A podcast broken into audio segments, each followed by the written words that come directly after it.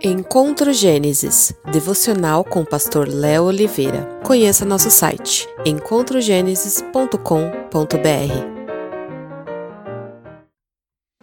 Olá, tudo bem? Um dos sintomas da regeneração é o reconhecimento de que somos imperfeitos. E é nessa imperfeição que Deus manifesta sua graça e amor, que são perfeitos e que nos ajuda a vencer essa árdua batalha contra as nossas próprias imperfeições.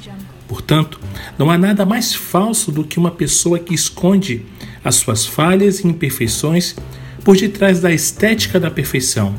Mas também não há nada mais digno do que uma pessoa que reconhece as suas debilidades e luta incessantemente contra elas.